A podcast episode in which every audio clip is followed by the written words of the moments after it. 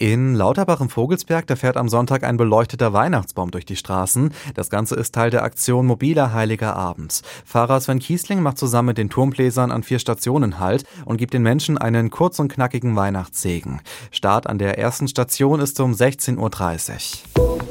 Wenn bei Antonius in Fulda-Heimbach am Sonntag die Christmette gefeiert wird, dann klingt es im Hintergrund so.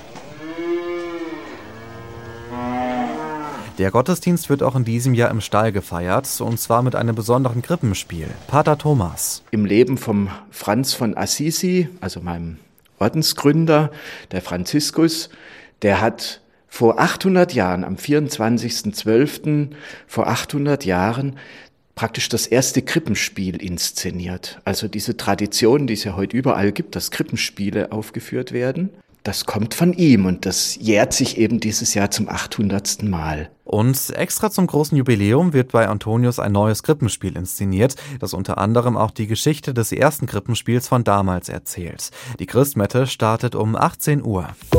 Und in Bad Hersfeld geht es am ersten Weihnachtsfeiertag mit Fackeln durch den Wald. Die Waldweihnacht findet wieder statt. An verschiedenen Stationen wird die Weihnachtsgeschichte erzählt. Zwischendrin wird auch gesungen und an der letzten Station, da wartet dann ein liebevoll geschmückter Weihnachtsbaum. Treffpunkt ist am Montag um 15.30 Uhr am rechten Wanderparkplatz Weneberg.